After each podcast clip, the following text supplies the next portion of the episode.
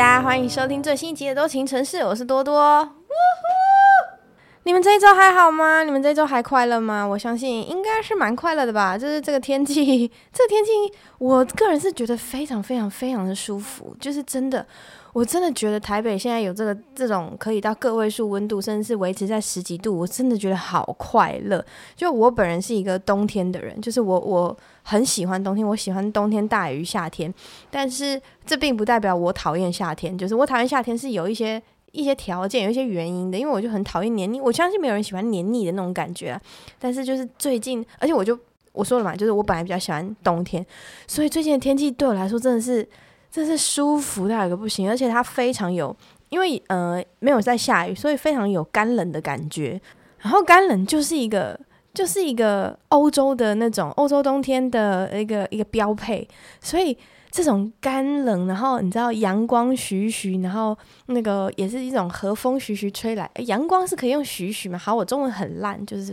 我没有读书，好不好？好不好？就是阳光就是很温驯这样，然后那个微风徐徐的吹来，然后我每天就是上下班的时候会经过大安森林公园，所以就觉得哇，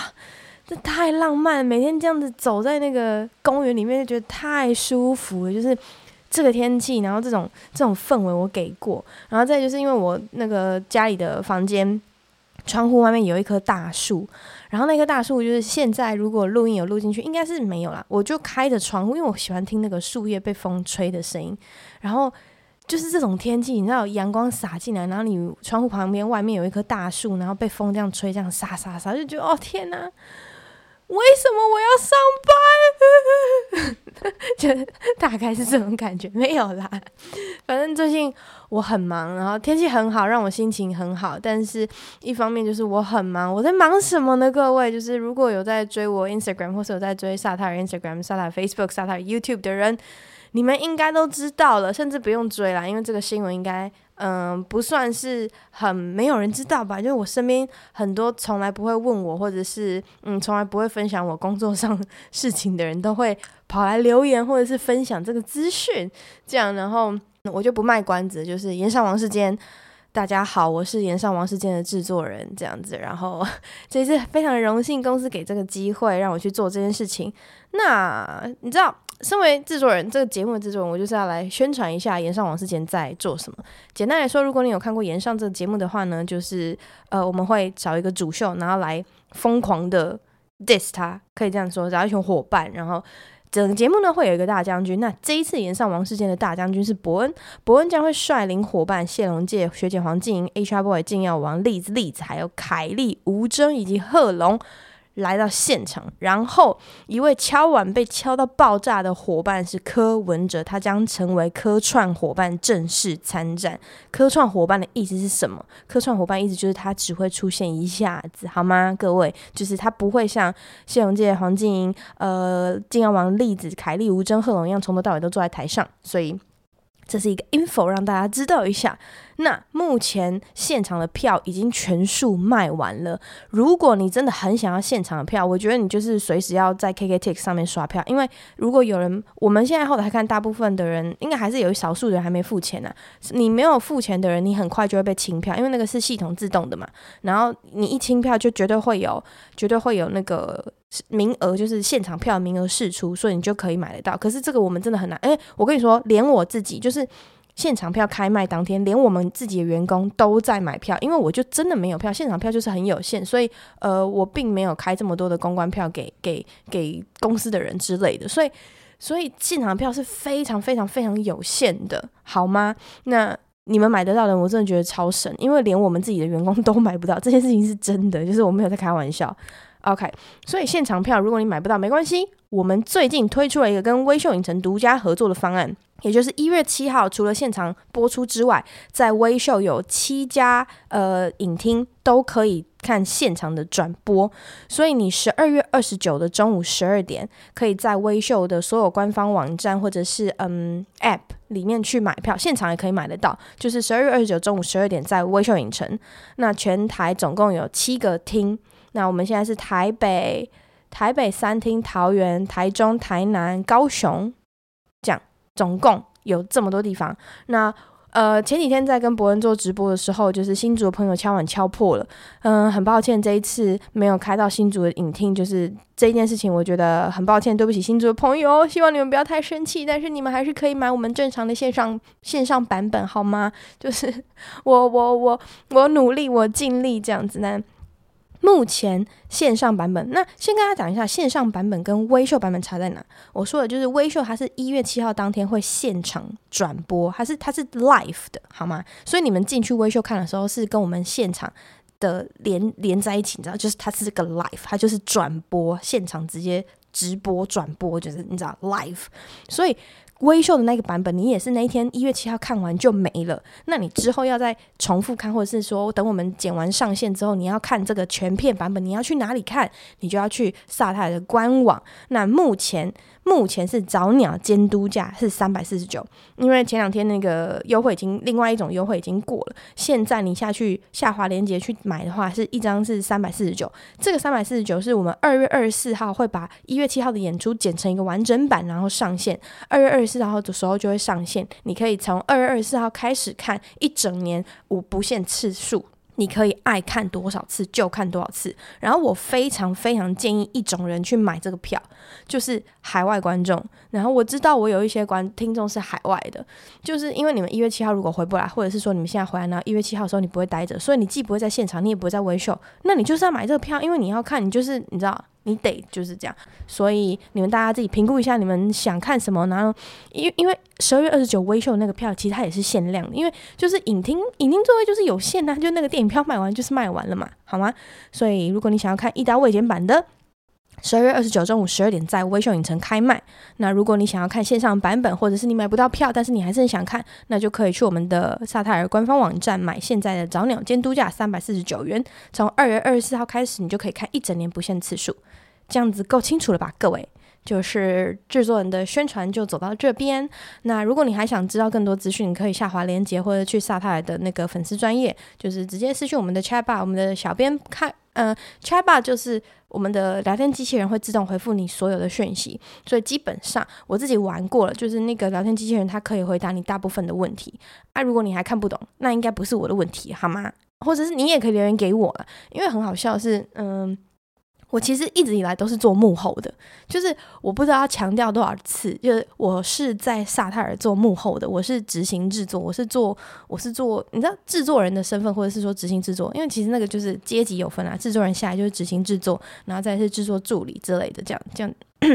那以前一开始的时候是做制作助理，所以这也是助理那个名字的由来嘛，就是大家就是说哦，助理助理，乔瑟夫助理。那其实我不是乔瑟夫的私人助理，不是这样的，我是公司的制作助理。那我不只做乔瑟夫，我还有做过贺龙的片，我有做过呃伯恩的片，只是我比较常配合到乔瑟夫。然后在配合乔瑟夫的时候呢，他有时候会把呃，就是在写脚本的时候就。我在看他的脚本，说啊，为了省钱，不要找零演，所以我自己下去演。然后他的业务经纪人凯文也下去演，这样，结果演着演着就被你们观众们喜爱了，于是你们就会误以为我是他的助理，且嗯，我是镜头前的人，这样。但其实其实不是，我就是一个幕后的工作人员，只是刚好被你们喜欢了，所以很感谢你们的喜欢。那哎，怎么讲到这？就是，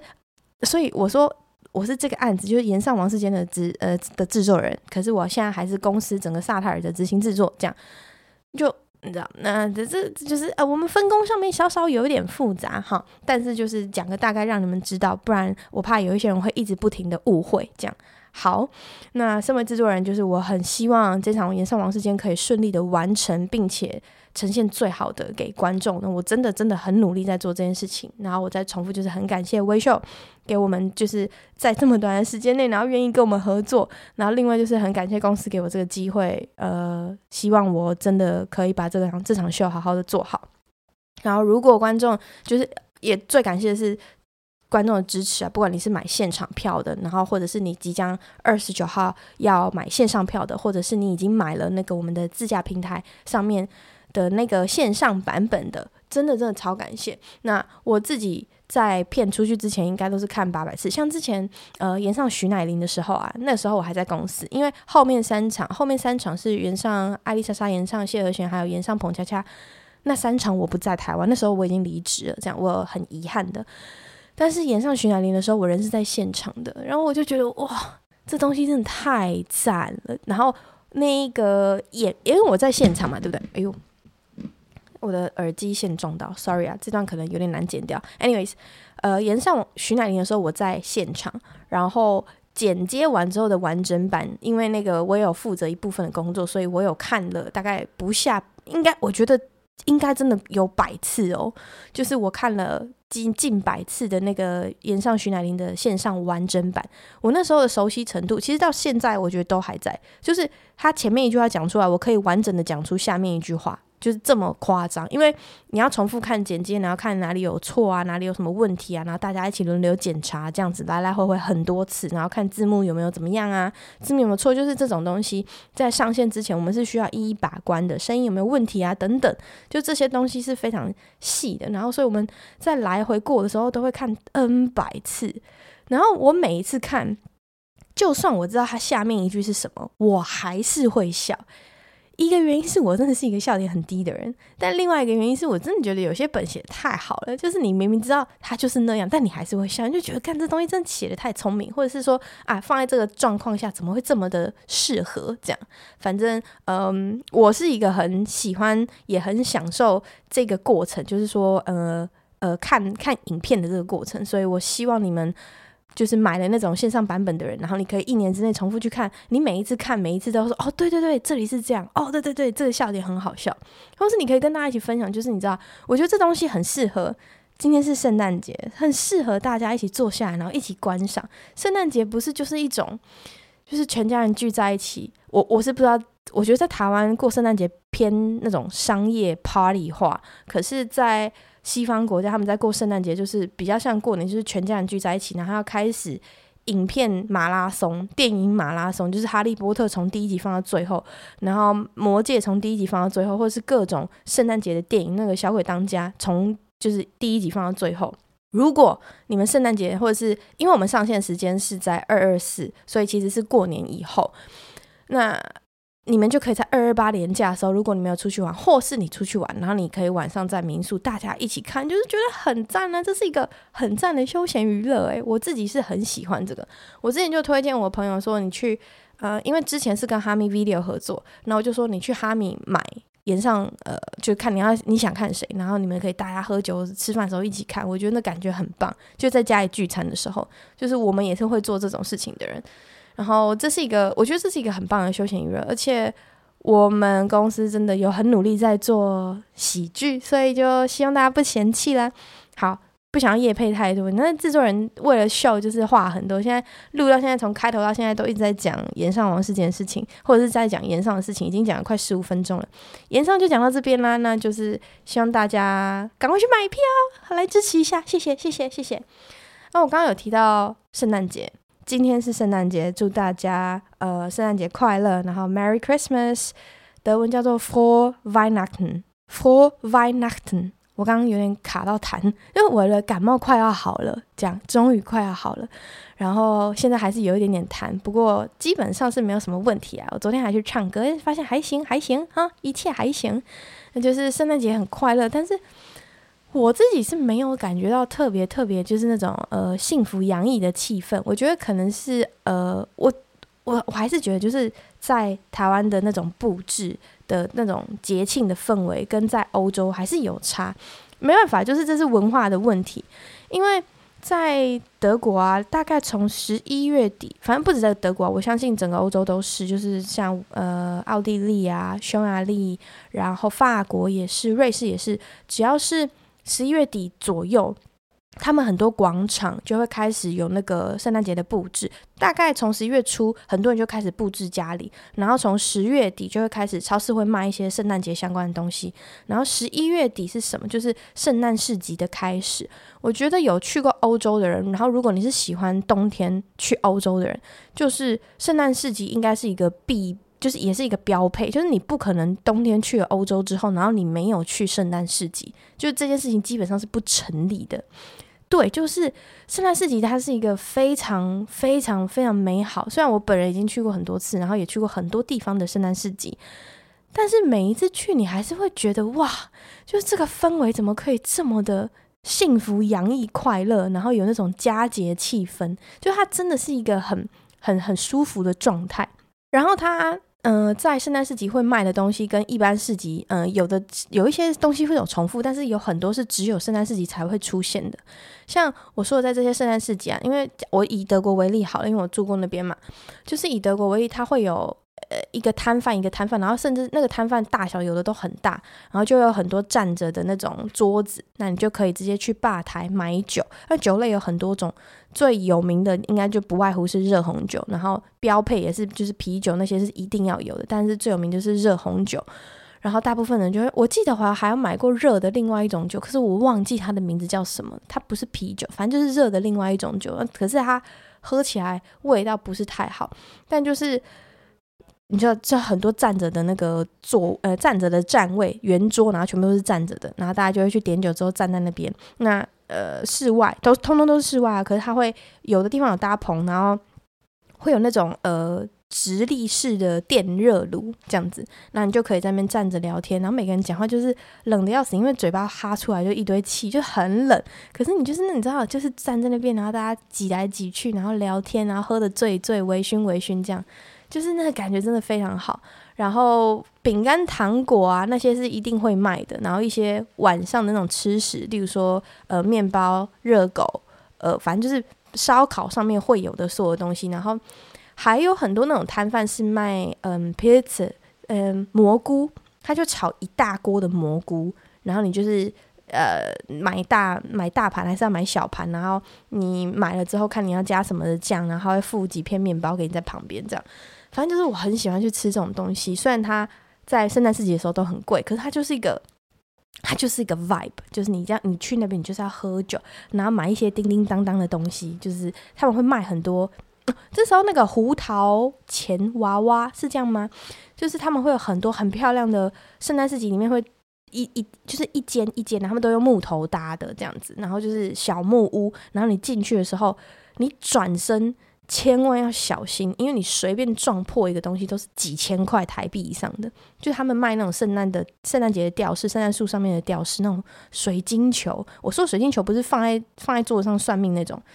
这叫水晶球嘛？反正就是吊起来那个圣诞吊吊饰，你知道吗？然后会做成一颗球，每个都精致的爆炸。就是不只是那些精致的球类，有灯啊，然后有一些不一样的摆饰啊、吊饰。然后我刚刚讲的胡桃钱娃娃，或是那种布谷钟。超级漂亮，每一个都是精致到一个不行。所以你如果背游客啊，你如果背包包，然后前面背相机，然后你一个转身，因为那种那种店通常都很小，所以你一个转身，你不小心你就后面直接扫一整排，诶，你直接破产。我跟你说，你直接破产，不管怎样，那个真的超恐怖。所以以前我们是学生的时候，然后进去逛，我们就会把包包直接，你你只要进去之前，你就会把包包放下来，然后拿在手上，然后放很低，就是。在两腿中间移动，不然你真的真的赔不起。你那撞掉一个，你直接哭是在现场哭出来，那不是什么你去帮忙洗碗打工就可以赔的东西。所以奉劝 奉劝各位，就是要去欧洲，或是你现在正在欧洲呃旅游的人，千万要小心，不要撞碎了人家的东西。那个东西真的很很贵，而且那是一个，我觉得贵是一件事哦。尴尬到在现场尴尬到爆炸，又是另外一件事。就是我现场真的是有人看过人这样子，而且有一些有一些人很傻，就是你撞到了，他他假假假设好不好？你现在右转，然后撞到那东西，他就啊，然后他要赶快转身回去扶那个东西，所以他又摆动另外一边回去，结果靠背那个那个回旋又扫到另外的东西，所以你就是后面。少了两次，这样，然后那就是悲剧中的悲剧，然后尴尬中的尴尬，这样。所以大家千万去逛圣诞市集，如果你有走进去这种小木屋要买那些，或是你要去看那些很精致的小东西的时候，千万要小心。然后另外一个小提醒是，小提醒是，如果他在门口有说不可以拍照，你就千万不要拍照。我跟你说，不要跟德国人就是对于这种震惊的事情随便开玩笑。然后如果你要拍照，就算他没有贴贴纸说不能拍，或是说可以拍，你都有礼貌的先问一下说，请问我可以拍照吗？因为如果你不做这件事情，人家就会觉得你是很粗鲁、很没有文化的亚洲人。就是希望大家不要让亚洲人的名声在欧洲更臭，就是你知道吗？当个有礼貌的人真的不是一件很难的事情。所以你就是想拍照，你觉得很可爱，你可以问进去就先问说：“我可以拍照吗？我可以录影吗？”因为很多人他现在是，就是很多店家他现在是会这边贴说 “no photo”，就这样，或是一个。那个照相机，然后有一个静止的符号压在上面，那就是不要拍，你就是用眼睛看，好吗？就希望大家可以稍微配合一下啦，当个有营养，嗯、呃，有营养不像这样，不就是有有文化素养的人，好不好？就当个人吧。然后今天晚上其实室友有约我交换礼物，然后我大概两三周前约我的吧，然后室友就说：“多，你要你要。”加入我们交换礼物吗？我说哦，好诶，就是我好像很久没有玩这件事情，就真的很久。我就是一个不太，我本身就是一个不太送别人礼的人，就是嗯，应该这么说，我不会在节庆或是生日的时候很刻意去送别人礼。这样讲也不对，就是哈，这样我好像就是一个不太会送礼，我会送礼，可是我是那种嗯。例如说，我今天去哪里逛街，看到什么东西，然后就哦，这好适合谁谁谁，然后我就买，然后就送给他。我不会说等到他生日或者什么时间我才送给他，就我突然看到我想送，我就送了。这样，我是这样的人，所以我是会送礼啦。可是我不会说哦，圣诞节到了，那我要赶快准备礼物给大家，这样不太会。大部分都还是就是假设我出去出国，然后回来的时候，我会买什么东西，然后送给我的好朋友们，这样。可是不一定是在他们生日的时候送给他们。然后室友就约我交换礼物嘛，我就说好啊。那我说预算是多少？他就说两百块。然后我就两百块。他说对对对，两百块。我就说 OK。我不知道现在在台北市两百块可以买到什么。然后 我室友就笑一笑，他就说对啦，我们就是玩一个开心的这样。我就说好好，那我知道，那就两百块这样。因为我自己觉得非常的好笑。所以，哎，请大家留言告诉我，就是你们如果有玩圣诞节交换礼物，你们的预算大概都是多少？因为我听到不外乎最低通常都是五百块吧，五百块到一千块这样。然后，我个人是觉得交换礼物这件事情就是就是很，呃，不是都会有那种好礼物、坏礼物吗？我就觉得。我没有那么有兴趣啊，我不想说他无聊，因为感觉很多人在做这件事情。但就是我自己是没有那么有兴趣。可是因为我跟我室友，我刚搬来嘛，然后就想要跟室友多一点互动之类，所以我觉得跟他们一起玩是一件很好玩的事情。而且我蛮喜欢我室友们的这样，所以我就想说两百块要送什么呢？然后那天我在公司问说。我我想知道，就是公司有没有什么两百块的东西，价值两百块的东西，我可以拿去跟人家交换，因为有点坏，因为我真的不知道可以买什么。然后跟我跟我室友就是还没有很熟，然后何况是不止室友，还有室友的一些其他朋友，所以我就一直很纠结，想说这样我是要买啥？我到底是要买啥？然后说啊，公司很多就是。不管是商品啊、公关品还是什么的，然后是放在那边真的呃用不完的，或者是说还没有被分掉，或者说还没有被吃掉，因为真的太多了。所以我想说，那我也不算是废物利用，就是有点借花献佛的概念。万一他快要什么东西快要过期了，这样我赶快拿去送人，这样讲好像很糟糕哦。我是不是要被延上？哎，我最近就是好。反正我就讲话是这样了，你们听久应该也都大概会知道。反正有时候我在讲一些事情的时候，我没有那个恶意，我只是在阐述一个事实，然后大家就会觉得说：“哦，你讲话这样。”可是我是在阐述一个事实，就是我不喜欢浪费，所以我就觉得，如果这个东西快要过期，那我拿去给他，就是我拿去送人，或是拿去赶快吃掉，我自己吃掉，或者是就是你知道吗？就拿拿给在那个有效期限内拿给需要的人，或是适合的人，这样子。很糟糕吗？我不觉得啦，啊，反正我就是在公司就问号这样。当然我没有，我最后没有拿公司的东西，我最后真的没有拿公司的东西，所以请大家不要误会，然后也不要在那边就是，好，算了，你靠北我也是听不到，那就你要继续靠北就靠北吧。这样，我最后确实有准备了一个礼物，但是不是拿公司的东西，这样，只是这个念头有闪过我的就是脑子里这样。那我们今天晚，我今天晚上就待会录完音。剪完上片之后，我要先工作，因为炎上还有很多事情没有处理完。然后，啊、我工作完之后就五点的时候要赶快回来，继续跟我的室友们就是培养感情这样。但是说到如果你问我说我想要收到什么礼物的话，就是我最近啊，因为刚搬来没多久，他刚搬来还不到一个月，然后。我以前都是睡双人床，我一直以来都很习惯睡双人床。一因因为我家就是我我在家里的那个房间还蛮大，所以小时候就而且家里小时候小朋友很，我们家小孩很多，所以都是双人床。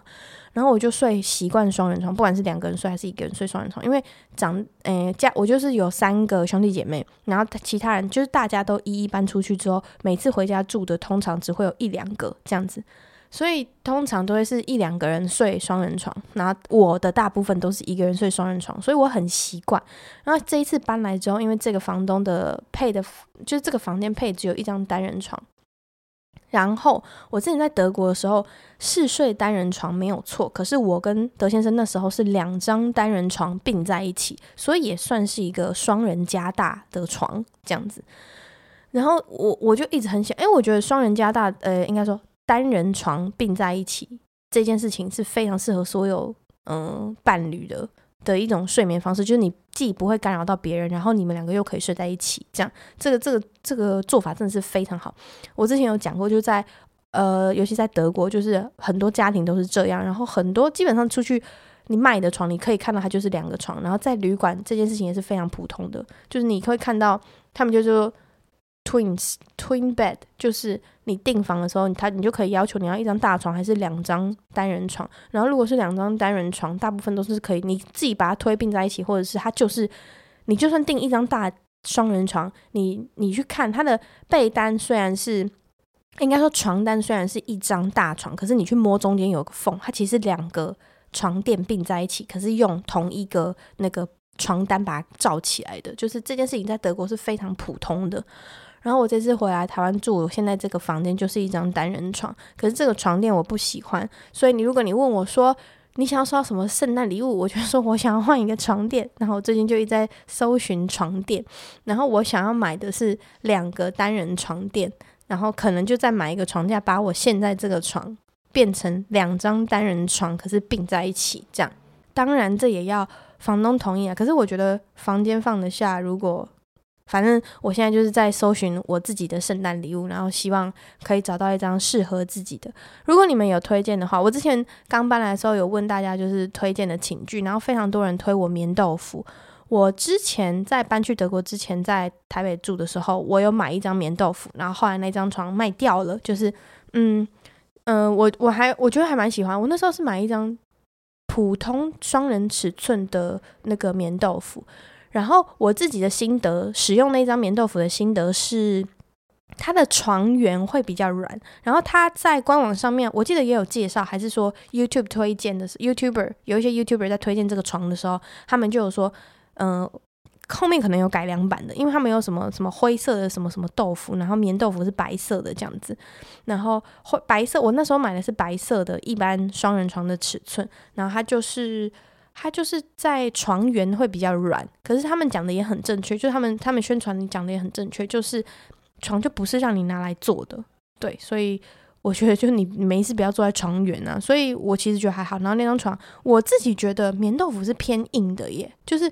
我记得灰色那张他们已经说是做比较硬的，可是我睡起来我觉得白色的那个棉豆腐对我来说它也是偏硬的。为什么我会喜欢睡偏软偏哦？我怎么觉得我最近讲话音调怪怪的啊？为什么我会喜欢睡偏软的床？是因为，呃，我有趴睡的习惯，所以趴睡的时候心脏是在下面，就是你知道压着床垫的。所以如果床太硬的时候，我会很难呼吸，而且会不舒服。所以我习惯睡偏软的床。我的睡觉的那种呃 routine 很奇怪。我通常就是洗完澡，然后擦完保养品脸啊、身体，然后就会在床上擦身体的乳液、腿啊、屁股啊，这样全身擦透透。然后如果有时间的话，我会拿那个类似刮痧板或者是嗯、那种穴道按摩的梳子，然后就会就是按摩一下脸部跟头部，然后这样子很助眠，这真的超助眠的。那冬天的时候，我都会点蜡烛在旁边，反正就是这样，就一套，就帮自己按摩。有时间的话，最近是几乎没有啊。按摩的差不多的时候，我就会把东西收一收，就其实放在床边，然后我就会趴下，趴在床上，而且是不睡枕头。我是不睡枕头的人，我就会趴着，然后趴到快要睡着的时候，我就会转到正面或是侧面。然后如果是侧面的话，就是像水母漂那样抱整个人抱起来，然后腿中间夹一个东西，然后就这样睡着了。那如果是正面的话，我就是整个人正面，然后躺平，像一个大字形一样，然后就这样睡着了。对，就是我的我的睡觉 routine 会是这样，所以我是一个睡觉姿势很多而且很奇怪的人，然后会需要一些空间的人，因为我又趴又会侧啊又会正，所以跟我睡觉，如果你是一个很敏感的人，就是你如果呃床被一晃动，你就会醒来的人，你千万不能跟我睡觉，因为我就是会动来动去，可是我不是那种。很夸张，像小孩的那种动来动去。我以前在家里跟我侄子侄女睡觉的时候，他们两个跟长针跟短针一样，欸，哎，这边二十四小时给我转转转，真的是会疯掉，真的会疯掉。而且小孩睡觉姿势之多之外，他会踢人，很恐怖。他们就是睡到一个境界，然后直接忘记世界上还有其他人的存在的那种睡。我是很羡慕啦，就是我不知道我睡觉的时候是不是有这种状态。好，反正我最近，如果你问我说我如果是我的话，我想收到什么样的圣诞礼物？嗯，就是寝具类，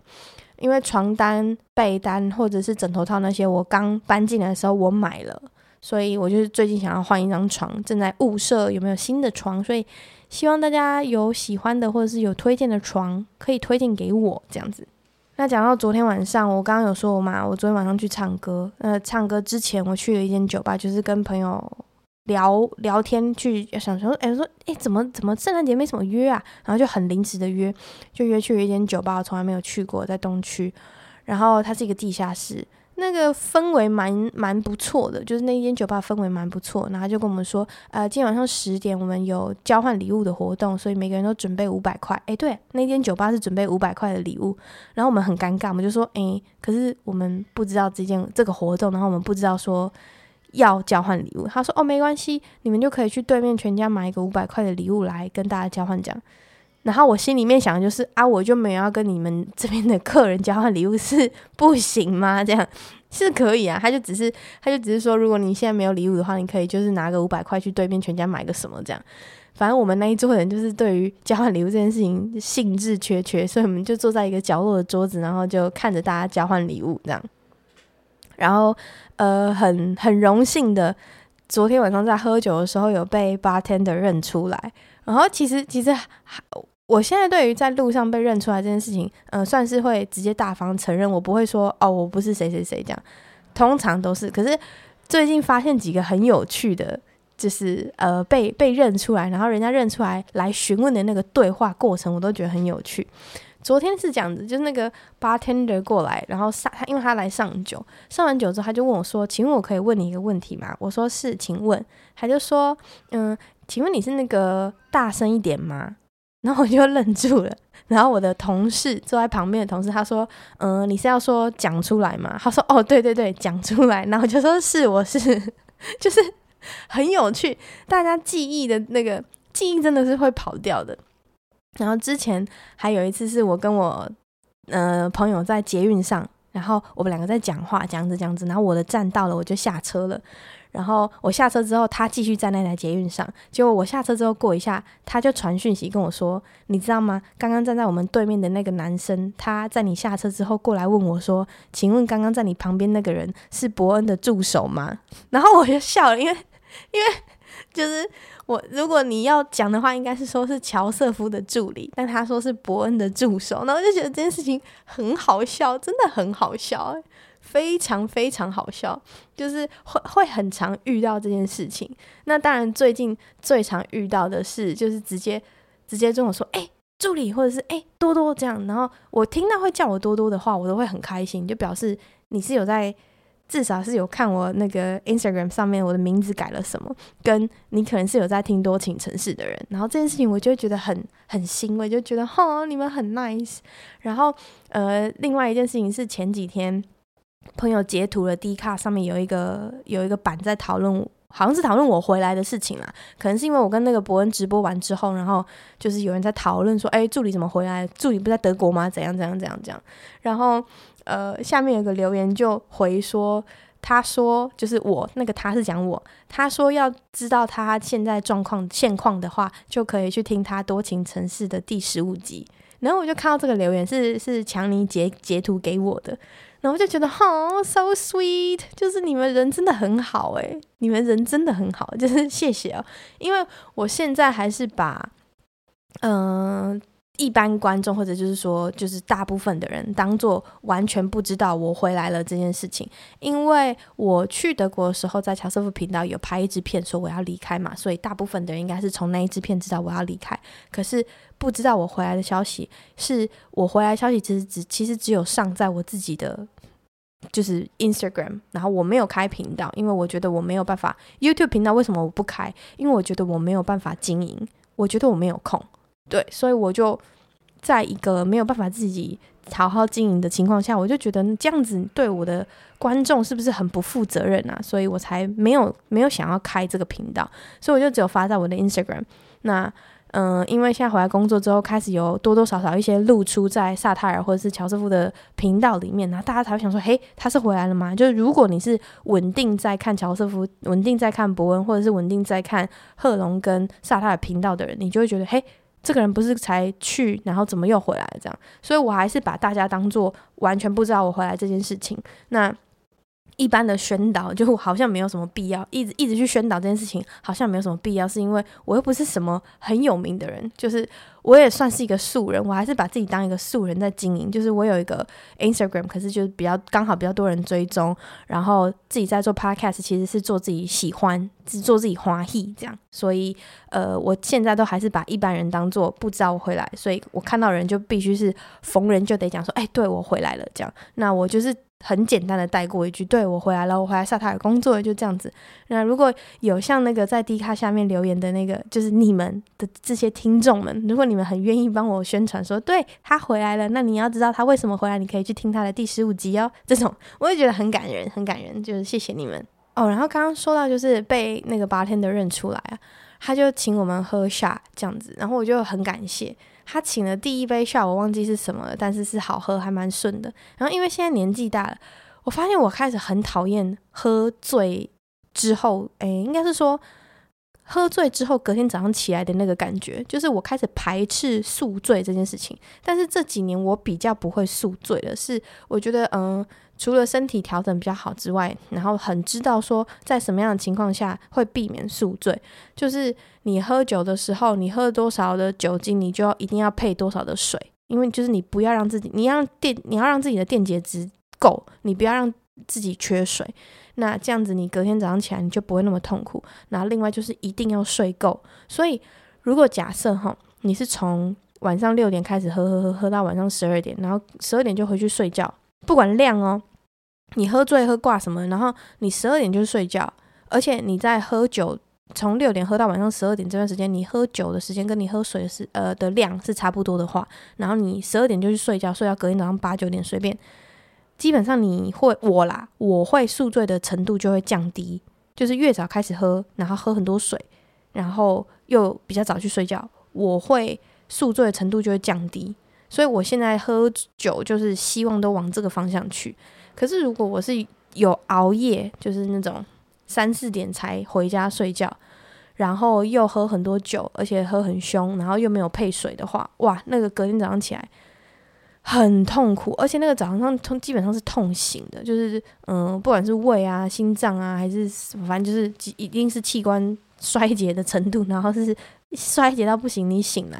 那你那一整天都废掉了，我就会觉得这件事情很浪费时间。那以前会做这件事情，可是以前身体还比较好，因为比较年轻，你的代谢比较好，然后恢复会比较快。就是以前就已经觉得哇，干这好痛苦哦。可是以前不会觉得这浪费时间，但是现在随着，我觉得也是因为很很想要赶快认真工作，然后把自己的不管是事业还是什么的状态调整在一个一个一个状态内，所以我会觉得这些事情。宿醉这件事情，你浪费掉一天是一件很浪费事情、很浪费时间的事情。我宁愿哈废在那个床上看一整天，然后是舒舒服服、身体健康、舒服的状态，废在那个床上追一整天的剧，我还会学习到一些什么。可是宿醉的话，你就是会一直在一个很身体很痛苦的状态，就像一条虫。然后你看什么，不管你看什么剧，你都会觉得啊，身体还是不舒服。这样就是我不喜欢这种感觉，所以。现在喝酒就是很很还蛮有节制的这样，然后昨天晚上就被请下请了两次两三次，然后就觉得哇不行诶，就是其中有一杯下，我猜它是 Taki 还是 Vaga，因为我是一个很讨厌喝 Vaga 的人，我觉得 Vaga 喝起来好啦，我没有喝过超好喝的 Vaga，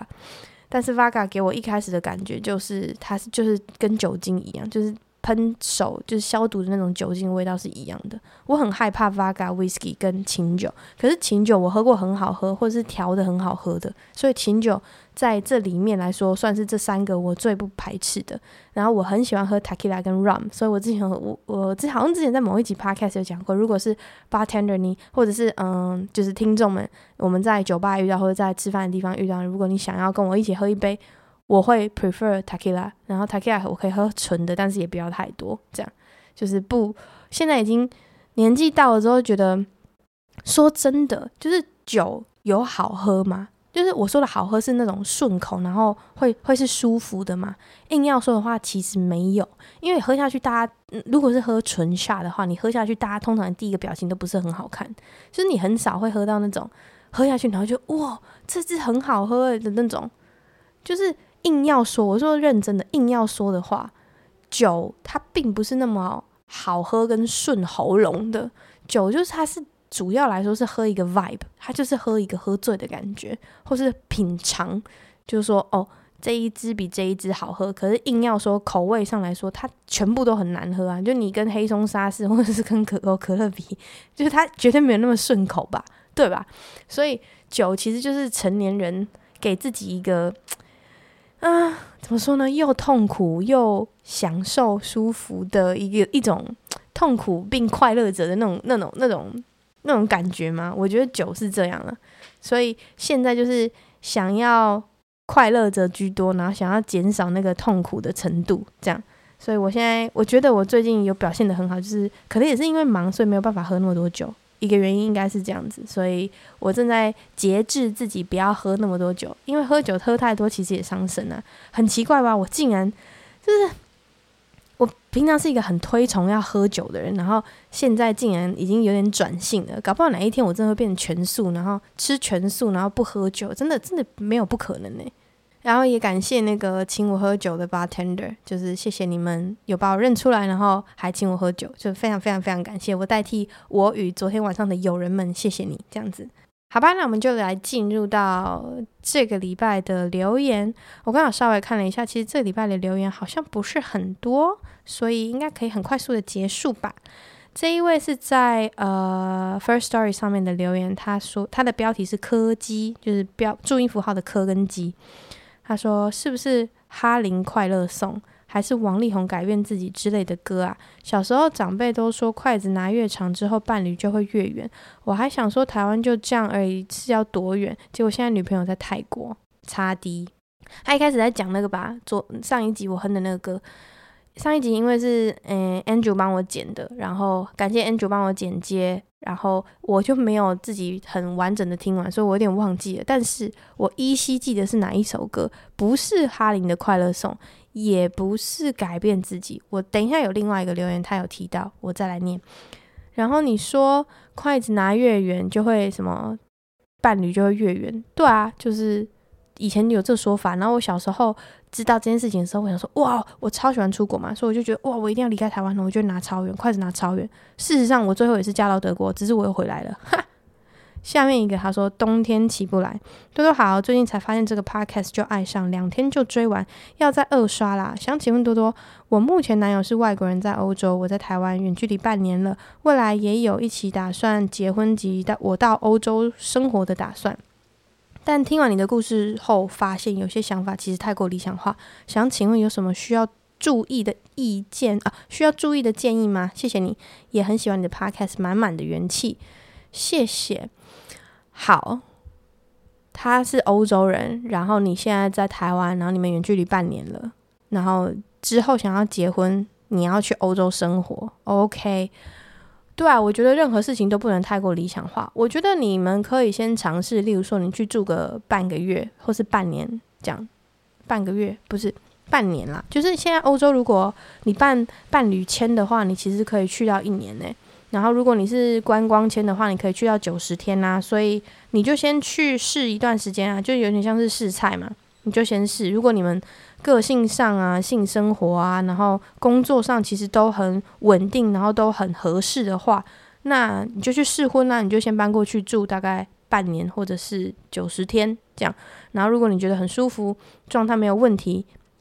那我觉得没有关系啊。然后还有一个很重要问题是语言，就是我觉得在欧洲，或不要说在欧洲啦，我个人觉得你搬到哪里去，多少都要学一些那边的语言。那语言这个东西对你来说的障碍到底有多庞大？因为像德先生之前要来台湾的时候，中文对他来说是一个非常庞大的语言障碍。就是一，他没有那么擅长学语言。然后二，他也没有那么喜欢，就是很认真的读书这件事情。所以最后为什么我们两个会选择搬去德国呢？就是因为我已经会讲德文了，然后这件事情对他对我来说都是比较方便的一个选择。所以，呃，这可以是一个你们参考的依据。就是如果你们整个相处上、个性上、生活上都很没有问题，那你搬过去，你会讲那边的语言吗？那如果你会讲，有对于你在那边找工作绝对是更顺的，所以我觉得工作顺了，你就比较不会有什么问题。特别要注意的一个是，因为今天假设真的是你整个人搬过去，比方说你的生活圈在那边是从零开始，嗯，因为他应该有他在那边的生活圈嘛，所以你的生活圈会等于是他的生活圈。然后我自己是非常建议每一个人都要有自己的生活圈，就是呃，可能是因为小时候有一种。嗯，被背叛的感觉。这么说好，为什么会这样想呢？我曾经交过一个，我说过，就是我读书的时候交过一个长达十年的男朋友嘛。然后，因为我们是从读书就学生时期就交往的，所以我们的国中同学、高中同学都是几乎都是同一批人，因为我们两个是同国中、同高中，然后一直到大学才分开。可是大学的时候，我有自己的朋友，然后他有他自己的朋友，然后也会互相介绍。啊，因为两个大学离很远，所以就是。嗯、他有他的圈，我有我的圈，这样。但是国高中那一群人就还是同一群人，然后就会衍生一个问题，就是分手之后，我们两个都各自有了男女朋友。我曾经跟他吵过一件事情是，我们那群朋友其实是同一群人，可是因为我们分手之后，朋友就会有点像是分裂或是尴尬，就说哇，那现在怎么约？就是大家要约出来的时候，一定会少约一个人。那那一群朋友少约的。最后决定是我，就是他们不约我，可是只约那个男生，然后就是我的前男友，然后那个前男友之后又交了一个女朋友。那我相信每个人的现任都会介意人家的前任嘛，所以我觉得多多少少都会有那种哦，他现任要来，那我就不约多多了，因为多多是他的前任这样。然后这件事情我曾经觉得非常的堵拦，就是我会觉得干你妈，那明明就是我朋友，然后凭什么？就是你这群人为什么要这样子弄？这样反正。哎，就是小时候大家有大家的顾虑，然后大家有大家做事的方式，这样，然后也不是说，其实也不是说那群人就不喜欢你，他们呃还是会想要跟你做朋友，可是他们就是在某种程度上就跟我前男友比较熟，然后我前男友交了新的女朋友之后，就变成那个新的女朋友也是他们的那一群人这样子，所以我就会跟呃我的国高中朋友同一群的人比较少约，然后可是我后来也会跟同一群高中朋友又分出一个。比较小的圈圈，就是我们本来就比较好的，然后就会我比较常跟他们几个约这样，所以我觉得，呃，就是为了避免像这样，我很讨厌这种团体之间尴尬的情况，所以我就会还是希望，如果我可以有自己的交友圈，我就维持有我自己的交友圈，然后我不介意重叠，可是我会跟我的伴侣先讲好，就是我们分手这件事情，我希望可以是好聚好散。然后不要有这种很不成熟的二分法，就是说哦，约了你我就不能约他，约他我就不能约你。我觉得这件事情对于其他朋友来说非常的困扰，然后我不想要让我的朋友很困扰。所以假设你今天搬过去，然后你的朋友都是他的朋友，有一天你们要分开了，我这只是最糟糕的假设哦。那你是不是在那边就全部没朋友了？所以你还是要有，我自己就觉得你还是要有一个自己的生活圈、自己的交友圈，这样，这是我自己觉得要特别小心注意的地方。没错，那再来，我们就来看看其他地方的留言。这一则留言其实是上一次，呃，在就是好好两两三集之前在 Instagram 上面的留言，然后我一直忘记念这一则，今天念给大家听。他说听完了 EP 十九了，听到多多哽咽的那一段，鼻子也酸了。我也是留过。我也是个留过两三次分手留言回复给你的陌生人，哈哈。知道自己可能在变好的路上，但有时甚至有个奇怪的想法，觉得我如果这么快变好了，是不是就辜负了我们这五年呐？啊，其实一点也不快啊，已经四个多月了，差低。EP 八的时候，多多 EP 八的时候，多多也说好不喜欢说再见的感觉，希望可以听听多多怎么去消化这件事情。不过当然是在你也愿意聊这块的前提下哦。好，我有说我不喜欢说再见的感觉，呃，我不喜欢说的，对啊，就是嗯。应该是说道别这件事情，尤其是跟你呃很很亲近的人道别这件事情，是一件真的很很玻璃心碎的事情，就我每一次去我那个德国的寄宿家庭拜访他们，然后要离开的时候，我都会崩溃大哭，因为我就觉得哦天哪，我真的好爱他们。然后下一就是下一次再见到他们，真的不知道什么时候，因为每次都要飞很远，然后坐很久的时间，不管是我去坐很久的车，不管是我去找他们，还是他们来找我，都一样。所以就会很特别珍惜我们在一起的时候，跟嗯、很期待下一次去见到他们的时候。我觉得这个就是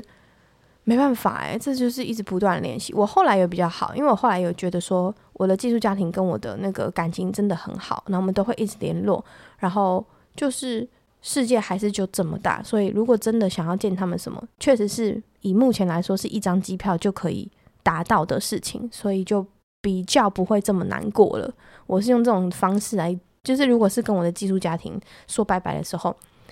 但是那个那个情绪还是会在，就是我会这样安慰自己。不过那个情绪短暂在那个当下，它还是会存在的。这样，OK。下面一则，他说：“嗨，多多，前阵子刚好看到你回台湾下同事的影片，才发现你真的回台湾了，也发现你的 Podcast。我因为朋友来荷兰出差，所以受邀就在欧洲。”旅游两个半月，因为人就在欧洲，听你的 podcast 很有共感。谢谢你利用自己的时间录制，觉得你好有趣，很常讲到自己都不知道为什么讲到这里。我真的很常这样，因为我就是个金鱼脑。但是内容我也觉得都不错，自言自语突然忘记也好好笑。还记得当初你要离开萨泰尔去德国有点意外，但如今你又回国了，也恢复单身，恭喜恭喜！很 很喜欢你勇于追求自己想要事物的态度。目前听到 EP 十三，不敢听太快，怕后面没有了，请继续录制下去。然后有一个敬礼的那个 emoji，谢谢你，非常感谢你的留言，就是嗯，你讲的就是事实，我很谢谢你的支持，然后。我现在就是周更啦，没有办法再多了。目前是这样子，等我以后就是如果真的有做起来，开始加夜配，有赚一点钱的时候，我再我再看有没有办法请别人来剪接。我那天啊，我今天早上问一个朋友，我说：“哎、你有没有空帮我剪？现在我在录这一集的 podcast，我换你一张演唱的票，因为我有我自己的，我有我自己的一张票，这样子就是我自己以就是员工身份的一张票，然后。”他就说：“哈，我想去，可是我没有空，所以哈哈，拜拜。”好，下面一个，他说：“这集老实说听起来偏不舒服哦。”他说的这一集是上一集，就是第二十集吗？我我已经录到忘记这一集是第几集，反正就是这个的上一集，我跟 Andrew 一起的那一集。他说这集老实说听起来偏不舒服，一来收音忽大忽小。二来跟另一个人对话，但是几乎听不到他在说啥，要么离麦近一点，要么剪的时候那边拉大，再不然干脆就不要这个桥段。好，我讲讲为什么会这样。因为那天是临时说要去 n 组家录，然后我也临时跟他说 n 组不然你就来出个声音好了，这样。可是我们当时只有一支麦克风，所以我理解啊，就是他的声音很远，因为他就坐在地上，就是他不是坐在桌上，在我的麦克风旁边。但后来比较主要要他讲的时候，我有请他靠近麦克风啊，对。但是这件事情会不会再发生呢？不知道，反正嗯。我我不知道你们喜不喜欢 Andrew 欸，所以如果你们很喜欢 Andrew 的话，也许我可以把它变成一个常态性的来宾，或者是就变成我跟他在聊天这样。你们可以留言告诉我，就是如果我我有在准备第二支麦克风啦，所以嗯，这这个这个这个留言的建议我收到了，谢谢你。下面给他说抱歉，不会在 Podcast 不会在 Podcast 留言。但实在太想告诉你，你哼的那首歌的歌名了。答案是飞轮海 f 田馥甄的《只对你有感觉》。这首歌当年很喜欢听，听到旋律就记忆涌现了。没错，我上一集讲的就是只只对你有感觉，是这样哼吗？我有点，我有点忘记整首怎么唱了，但是就是记记得这一段。对，所以我记得是这一首歌没错。好的，下面一个，他说一帮拿小包。地盘宣示加我的 ATM 愿意撑我的面子。二自己假腿还不帮拿，要求呃要求救这怕我有试过，直接从假腿状态帮拿不问不提，结果被女方臭，说我鸡婆，她可以自己处理。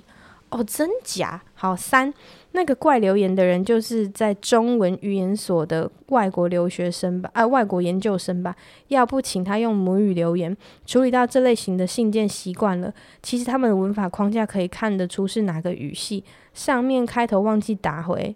哦，上面开头忘记打是回 EP 二十一的内容，所以上一集是 EP 二十一的。好，所以他的第一个说帮拿小包是地盘宣誓，我的 ATM 愿意撑我的面子。哦，所以你女生你把小包给男生拿，是谁的地盘宣誓？女男生的地盘宣誓吗？我的 ATM 哦，女生的地盘宣誓，所以就是说跟全世界女生号召说，现在这旁边这男人他妈就是我的狗，这样是这意思吗？就是他帮我拿包包，然后钱是他付的，这样 他他就是我的狗，是这样吗？是是是这个意思？OK 哦，OK，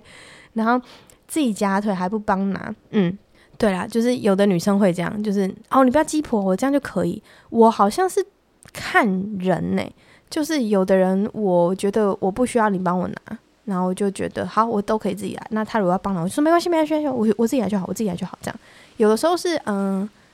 呃，例如说我老板，假设我随便假设，真的只是假设，因为身份问题，就我老板突然想要看到我在忙，要帮我拿东西，然后我就会下意识的说没关系，没关系，我我自己来就好，这样。对，可是我现在跟我老板们的关系好像也不完全是这样。就我们公司在某种某种程度上蛮扁平的，就是很像同事跟同事，就是还是会有主管阶级的那个态度出现，但是比较少。就是只是这是一个很奇妙的、很奇妙的呃，同事与主管下属之间的关系啊，这样。然后他说第三个那个留言的怪人，好了，那个啊怪留言啊。我不确定那个人到底是不是外国人，但是但是他的留言每次都让我看了觉得很有趣。好的，这应该是最后一个留言了。他说每次想要留言，然后上班忙着忙着就忘了。诶，这句话很难念。如果有安安不分的人，你上你念念看。然后上班忙着忙着就忘了，你念十次。辛苦多多百忙之中录音，每看到新集数假日上线通知，都会刻意忍到上班听，这已经是我上班的乐趣之一呀、啊。你的朋友安卓、安主、Andrew，我都会叫他安主，硬要中翻，好像也可以一起录，声音也好听。关于这集说，呃，小女生出门会用发卷或卷，呃，发卷或卷发片，不只是小女生呢。印象中好像是学韩剧的吧？炎上王世坚，我有买线上版，超期待！多多制作人第一强档，一定成功的啦！以后不能叫助理了。与其在国外职涯重新开始，只能选可以维生的生活，倒不如回台湾更有机会发展，做自己想做的，再更上层楼。加油加油！哇，谢谢你！这这个同学是杨杨同学，非常感谢你。呃，Andrew 的声音确实是蛮好听，Andrew 唱歌也蛮好听的。Andrew 就是他，他就是一个他。Andrew 其实是做幕后，他以前是沙泰尔剪接师，然后他是蛮蛮害羞的，他就不太喜欢露脸啊，或者是呃露出声音这样子，他就是他就比较害羞。